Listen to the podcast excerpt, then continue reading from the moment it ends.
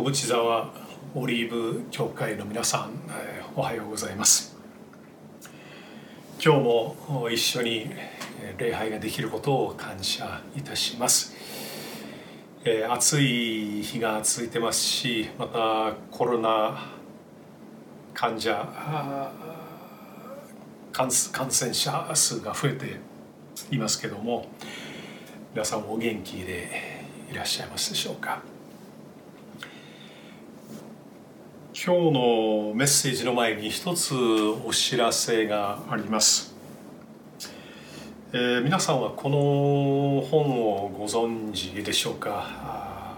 カルバリー、えー、大和カルバリーチャペルの、えー、大川嗣道牧師が去年の12月に出した本ですけども「永遠と復活」というものです。大川牧師はこの本の中で、えー、三浦春馬さんという、えー、有名な俳優の自殺問題を取り上げながら、えーまあ、このようなあ、まあ、イエス・キリストに出会うことのなかったこのような三浦さんのような素晴らしい、えー、青年が、えー、地獄に陥って、えー、滅びるということはありえないというような、えー、ことを言っています。まあ、いわゆるこれはあの、えー、セカンドチャンスという教えなんですね。えー、つまり生きている間にイエス様を信じなくても死んだ後ハデスで悔い改めるチャンスが与えられるとする教えなんですね。まあ、何年も前から広あの、まあ、あの広がっている教えなんですけどもこの大川先生のこの本に対して私も、えー、こういう小冊子を出しています。まあ、この間できたばっかりのものなんですけども、えー、大川牧師著永遠と復活に対する聖書的検証という、えー、ブックレットですけども、えー、これを、まあ、ご希望の方に300円でお譲りします。えー送料180円ほど請求させていただきますけども5冊以上注文された方に対しては、えー、送料は請求いたしませんあの無料になります。えー、ぜひあのこれはあの日本の福音宣教に関わるとても重要な問題なので、えー、ぜひこれをえー、読んでいただきたいというふうに思っています。それでは一言お祈りをさせていただきます。天の父なる神様感謝いたします、えー、今日も皆さんと共に礼拝をしまたあなたの御言葉を開くことができる恵みを感謝いたします。どうぞしよう今日も御言葉から私たちに必要なメッセージを与えてください。お一人お一人の心に主が語ってくださいますように。一人一人に新しい希望また力を与えてくださいますように。お願いいたします。主イエス様のお名前によってお祈りいたします。アーメン。今日のメッセージのテーマは疑り深い弟子です。前回は2人の隠れ弟子ヨセフとニコデモに起こった大変身についてお話ししましたけれども主の弟子たちの中にイエス様の復活の事実が信じられなかった人がいました。トマスという人です。トマスは他の弟子たちから主がよみがえられたという話を聞いてもなかなか素直に信じることができませんでした、まあ、今でも聖書に書かれているイースターの話を聞いてもそんなことが起こるわけがないというふうに反発する人がいますね。皆さんはルー・ウォレスという名前を聞いたことがありますでしょうか。ルー・ウォレスはアメリカの南北戦争で活躍した偉大な将軍であり天才的な文学者でしたが過激な無神論者でもありました。彼は人々を勇気ある人生から逃避させると見えるキリスト教に対して激しい怒りを燃やしていました。ある時友人に向かって一つの誓いを立てました。それは聖書とキリスト教を撲滅するためキリストを抹殺する本を書くというものでした。ウォレスは研究を始めました。それからの5年間というもの。イスラエルに渡りヨーロッパやアメリカの主要な大学を訪ねて研究に励みました。やがて山のような資料に囲まれて彼は一生書き終え第2章に取り組んでいたある夜のことでした。突然のようにペンを投げ出すと椅子から崩れ落ちてそこにひざまずきました。そしてこう叫んだんです。我が救い主よ。我が神よ。3日目に空っぽになった墓や弟子たちに起こった大変化や命を懸ける宣教と殉教など復活の事実がルー・ウォレスの心を悩ませ続けたんです。彼は悔い改めてキリストを告白しました。そしてそれまでの原稿を破り捨てると新たにペンを握り直しました。そこに書かれたものこそキリストの時代を取り扱った名作であるあのベン・ハーだったんです。それでは今日の聖書箇所を開いてみたいと思います。今日はヨハネの福音書20章19節から、えー、とりあえず23節までまずお読みします。その日すなわち週の初めの日の夕方弟子たちがいたところではユダヤ人を恐れて戸に鍵がかけられていた。するとイエスが来て彼らの真ん中に立ちこう言われた。平安があなた方にあるように。こう言ってイエスは手と脇腹を彼らに示された。弟子たちは主を見て喜んだ。イエスは再び彼らに言われた。平安があなた方にあるように。父が私を使わされたように。私もあなた方を使わします。こう言ってから彼らに息を吹きかけて言われた。精霊を受けなさい。あなた方が誰かの罪を許すならその人の罪は許されます。許さずに残すならそのまま残ります。弟子たちはユダヤ人を恐れて戸を閉め身を隠していました。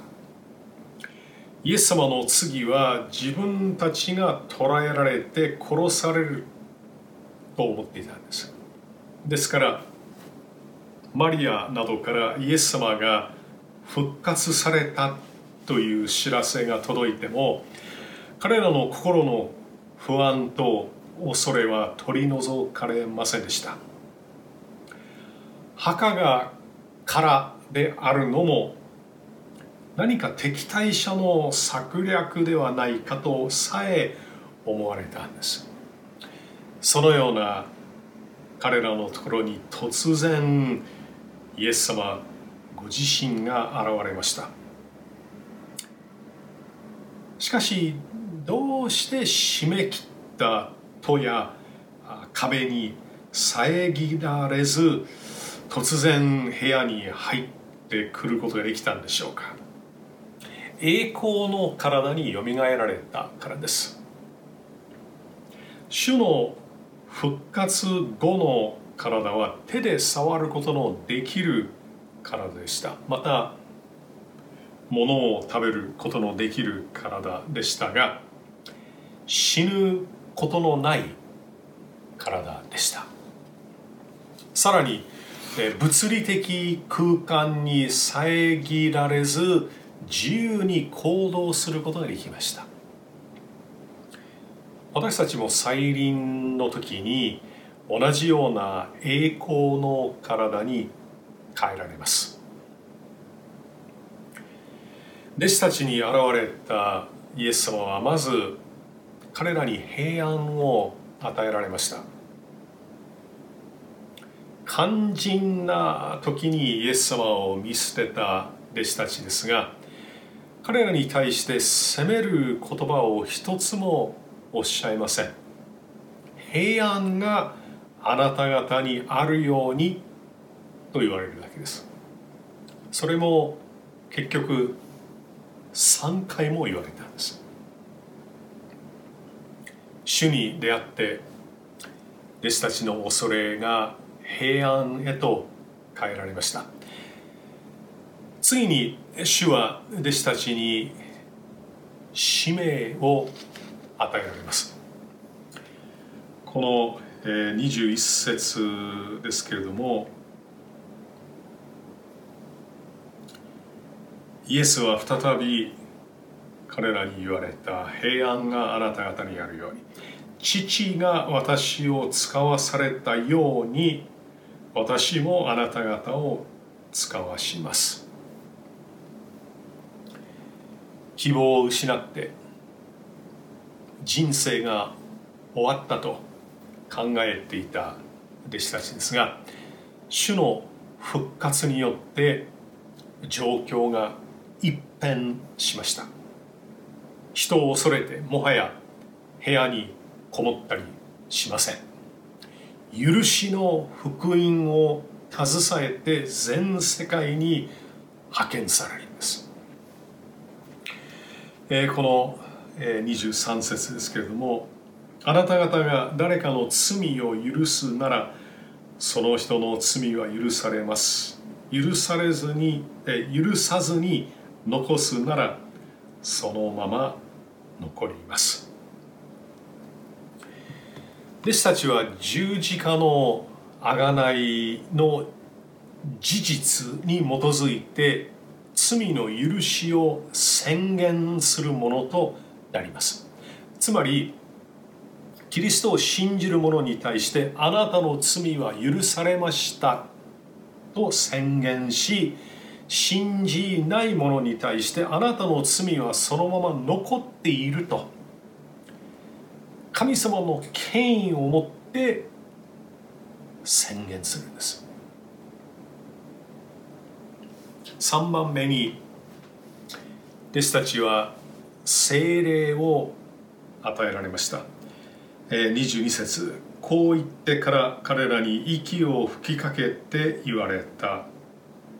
精霊を受けなさい。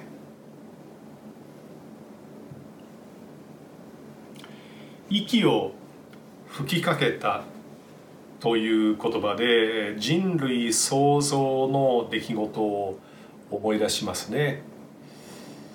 神様が塵で人を作り命の息をその花に吹き込まれると人は生けるものとなりました。同じように弟子たちは復活の主イエス様によって命の御霊を吹き込まれ新しく作られたものとなったのです。まあ、別の言い方をするならば新しく生まれ変わったんです。後に精霊によって生かされた彼らは精霊に満たされるという体験をするんですが福音宣教の命令はこの使命は人間の知恵や力によって果たせるものではありません。弟子たちは精霊によって生かされてまた御霊に満たされて初めてキリストの証人となるのです。こうして10人の弟子たちはよみがえられた主と出会って平安が与えられ使命も与えられ精霊も与えられたわけですがその時いなかった弟子が一人います。トマスです。では話の続きを見ていきますが24節から29節まで。十二弟子の一人でデドモと呼ばれるトマスはイエスが来られた時彼らと一緒にいなかった。そこで他の弟子たちは彼に「私たちは主を見た」と言った。しかしトマスは彼らに「私はその手に釘の跡を見て釘の跡に指を入れその脇腹に手を入れてみなければ決して信じません。と言った。8日後弟子たちは再び家の中によりトマスも彼らと一緒にいた。戸には鍵がかけられていたがイエスがやってきて彼らの真ん中に立ち平安があなた方にあるようにと言われた。それからトマスに言われた。あなたの指をここに当てて私の手を見なさい。手を伸ばして私の脇腹に入れなさい。信じないものにものではなく信じるものになりなさい。トマスはイエスに答えた。私の主私の神よ。イエスは彼に言われた。あなたは私を見たから信じたのですか？見ないで信じる者人たちは幸いです。トマスは別名デドモと呼ばれていました。これは双子という意味ですが福音書の中にはトマスの双子の兄弟のことが書かれていません。ですからデドモという呼び名は彼のうちにある性格の二面性信仰者トマスと会議論者トマスが共存していたということを指している。と思われます。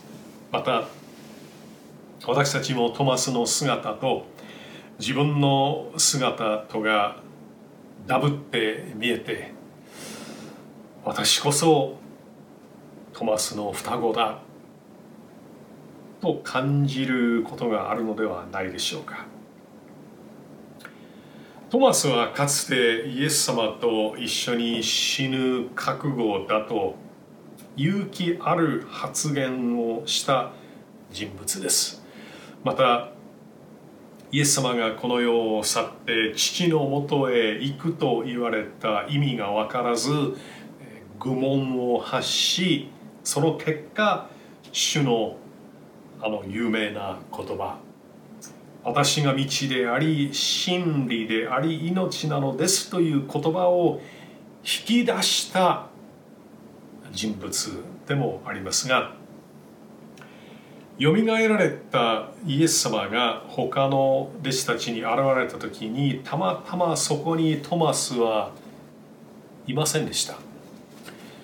理由が分かりませんが私たちは主を見たという他の弟子たちの証を聞いても信じられないと首を振りました、えー、この5節ですが私はその手に釘の跡を見て釘の跡に指を入れその脇腹に手を入れてみなければ決して信じません。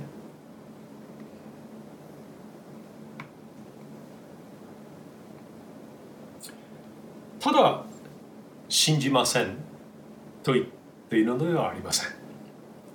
決して信じませんと強調しているんです。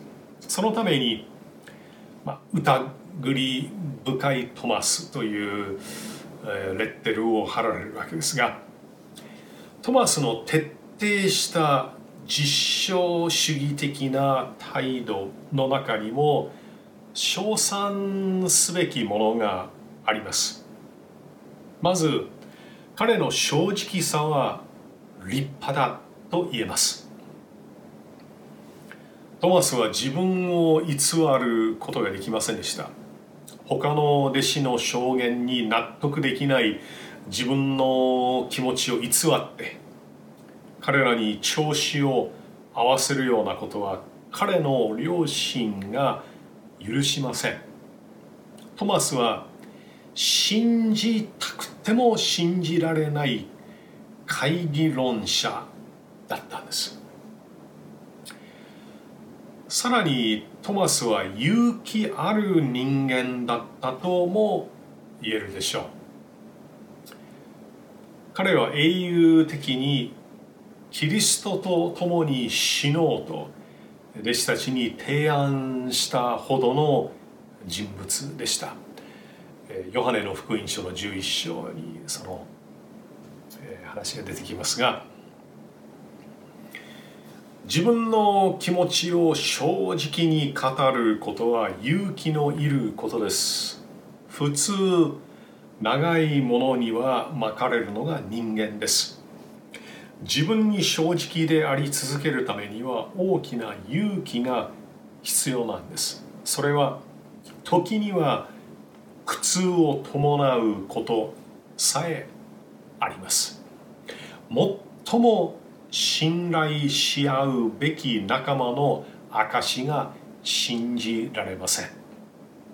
それも仲間のうちの1人とか2人とかの証ではありません。10人全員の証言です。こうした仲間と毎日一緒にいるのはどんなにつらいことだったのでしょうしかしトマスはそれでも仲間の弟子たちを避けて単独行動を取らずに彼らの中に踏みとどまりました。なかなか勇気のいることです。8日後に主イエス様はもう一度ご自分を弟子たちに表されました。今度はトマスも一緒でした、えー、27節をもう一度見てみたいと思いますがそれからトマスに言われた。あなたの指をここに当てて私の手を見なさい。手を伸ばして私の脇腹に入れなさい。信じないもの。ではなく信じるものになりなさい。キリストと共に3年間を過ごしてずっとそのイエス様の教えを聞き不思議な見業を見てきたのに主の復活が信じられないトマス。そのトマスのためにイエス様は来られたんです。ここで忍耐強いイエス様の姿が浮き彫りにされてますね。トマスはトマスの鈍さを主が叱責された様子はありません。むしろトマスが要求した通りにご自分の手と脇腹の傷跡をトマスに見せておられるんです。トマスは主の復活を信じたくなかったのではなく信じられませんでした。その苦悩を主は汲み取っておられます。この弱く鈍く疑い深いけれども正直な人間のもとに主は足を運んでくださったんです。よみがえられた主に出会い信じる者になりなさい。という言葉を聞いてトマスはすぐに応答しました。28節です。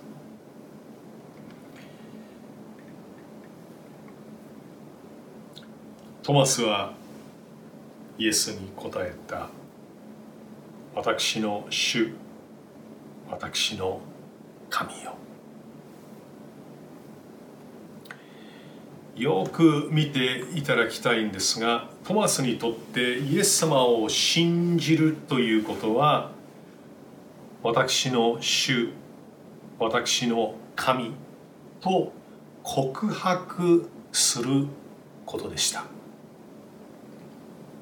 もう一つ注目すべき点はイエス様がその告白を受け入れておられる。ことです。29節。イエスは彼に言われた。あなたは私を見たから信じたのですか？見ないで信じる人たちは幸いです。イエス様はトマスが確かに信じたことを認めておられます。これは極めて重要なポイントです。イエス様を信じて幸いになる人つまり救われる人はイエス様に向かって私の主私の神と告白する人です。この告白をしていない人あるいはできない人は救われないんです。ちょっとだけ話が脱線してしまいますけどもこのヨハネの福音書の20章28節と29節の御言葉はあのエホバの証人にとっては最も都合の悪い箇所の一つです。私はよく彼らに質問をします。あなたはトマスのようにイエス・キリストに向かって私の主私の神と告白したことがありますか？すると彼らはいや私たちはあのイエス・キリストを神として認めてませんから絶対にそのようなことを言いません。って言うんですね。そこで私は彼らにこう言うんです。ではあなたは幸いになれませんね。そこでまあ彼らはもう黙ってしまってもう何も言えなくなってしまうんですが、えー、ちなみにこの、えー、29節のこの「見た」という言葉も「信じた」という言葉もギリシャ語の原文では完了形になっています。ですから、こんなふうに、こういう意味になります。あなたは見ました。その結果十分に分かりました。それで今分かっています。そのためにあなたははっきりと信じる決断を下しました。その結果として今信じたという状態に入っています。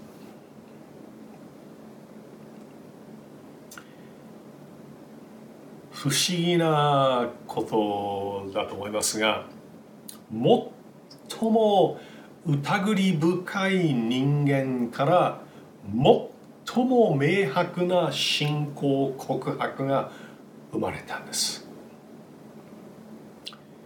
このようにトマスは主の復活を信じることができるようになり他の弟子たちと同じような平安や喜びを自分のものとしました。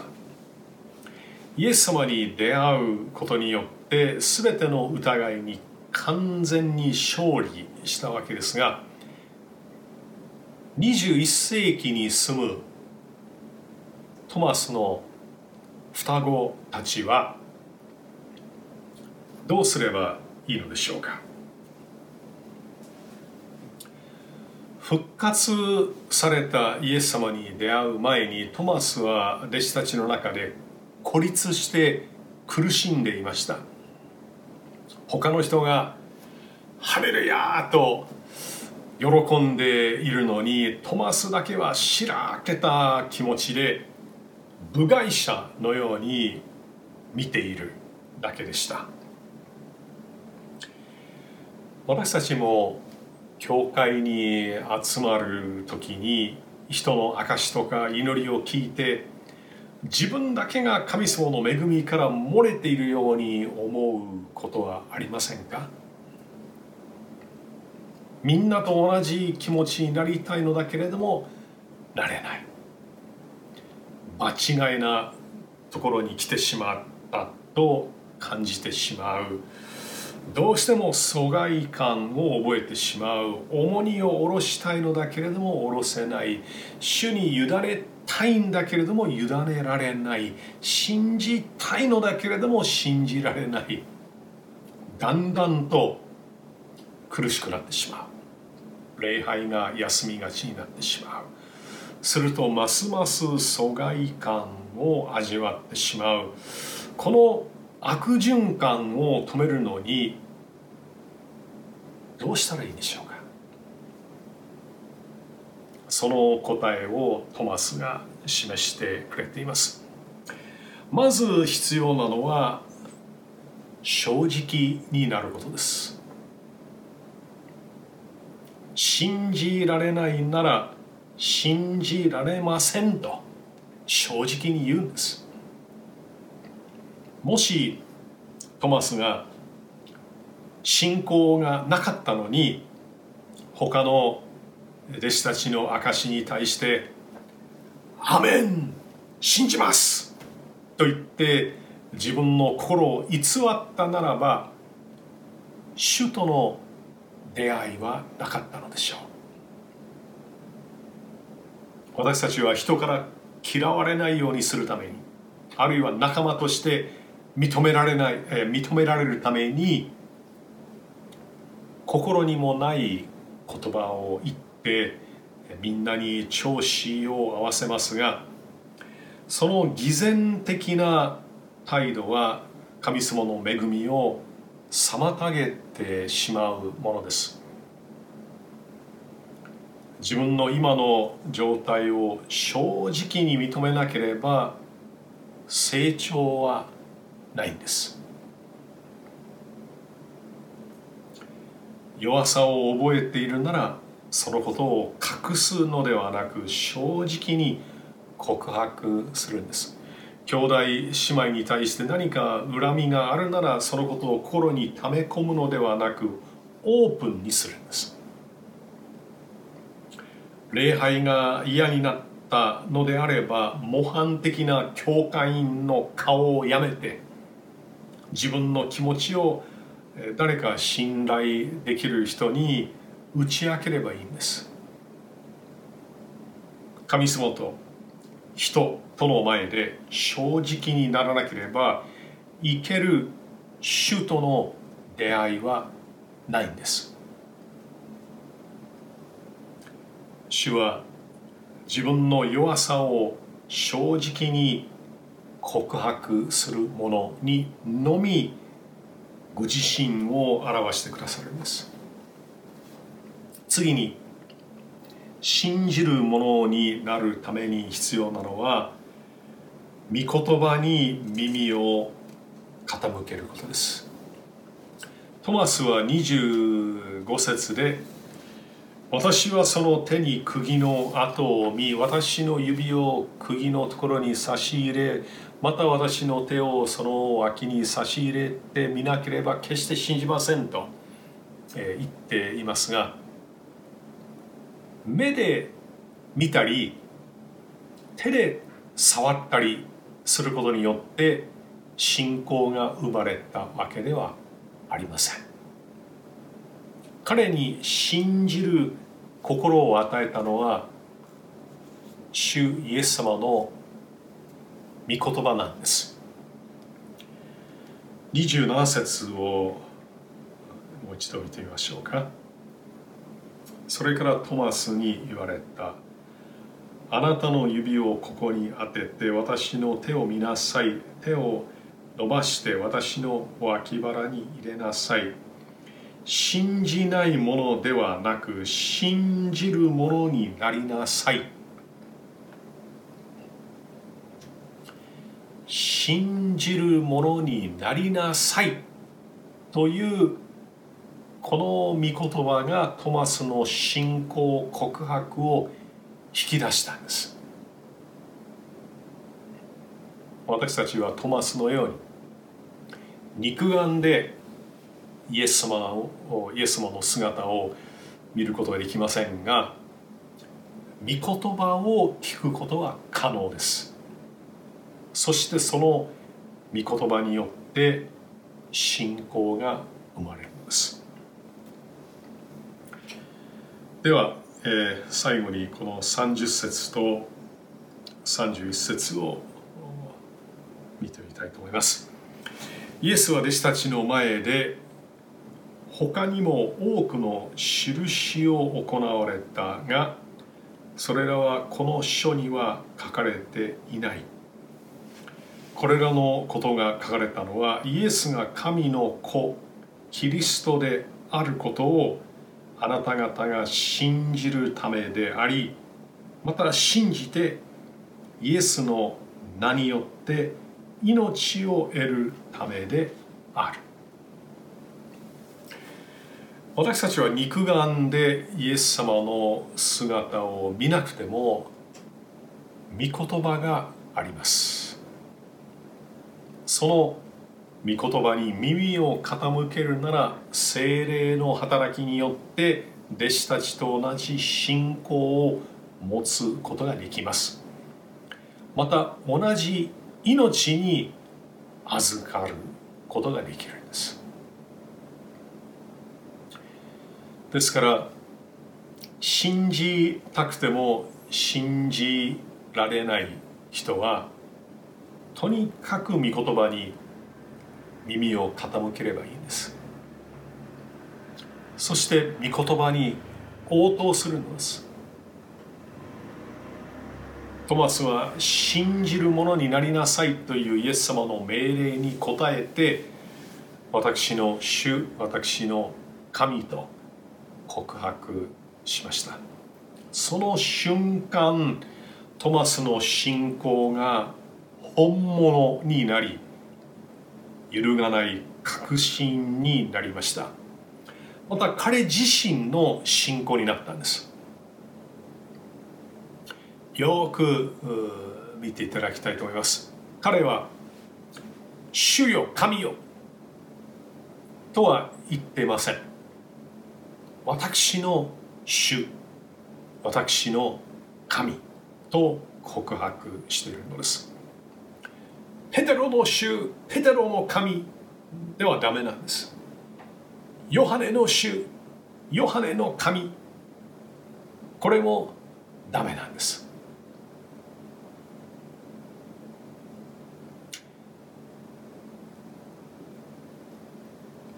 しかしもしトマスが自分の疑いの思いを押し殺して信じられないのに信じます。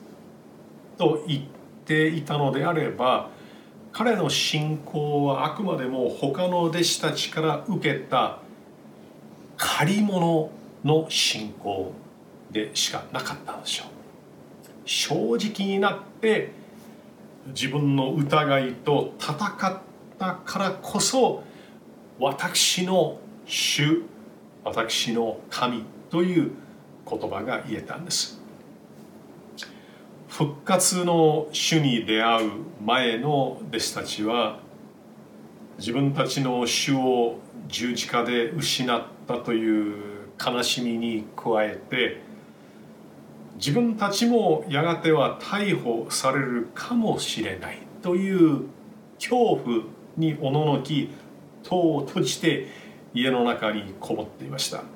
しかしよみがえられたイエス様に出会って彼らの恐れは喜びと平安に変わりました。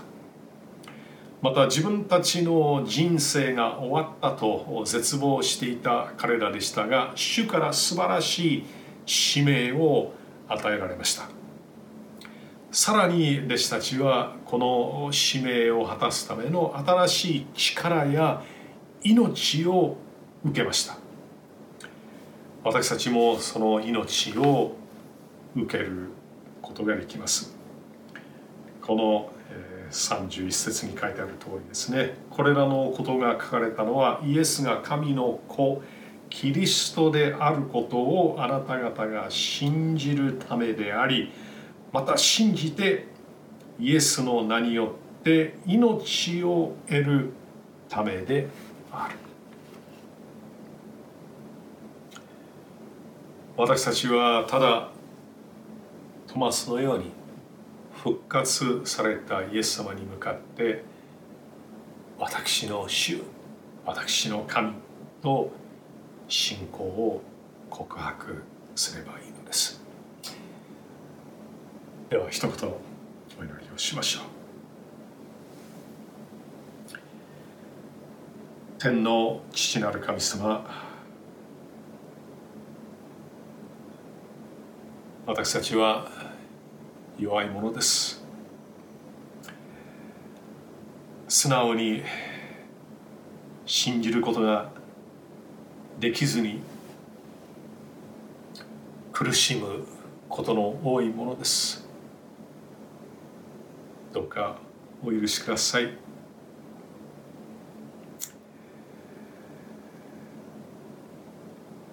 トマスのようにあなたの前で正直になることができますように。演技をするのをやめてありのままの自分を見舞いに出すことができるように導いてください。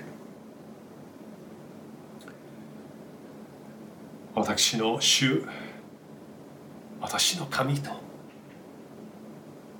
告白できますように。あなたは私のために死んでくださりよみがえってくださいました。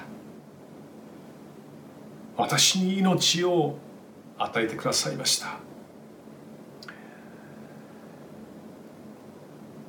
あなたは日々私と共にいてくださり最善に導いてくださる私の羊飼いです。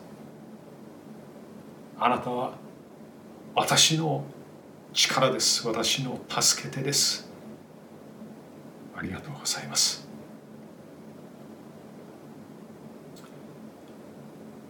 尊きイエス様のお名前によってお祈りいたします。アーメン。小淵沢オリーブ教会には聖書の言葉を多くの人に届けるためのさまざまなビジョンがあります。あなたもこの働きに参加してみませんか？献金はこちらのアドレスにて受け付けています。インターネット送金サービスまたは口座振込に対応しています。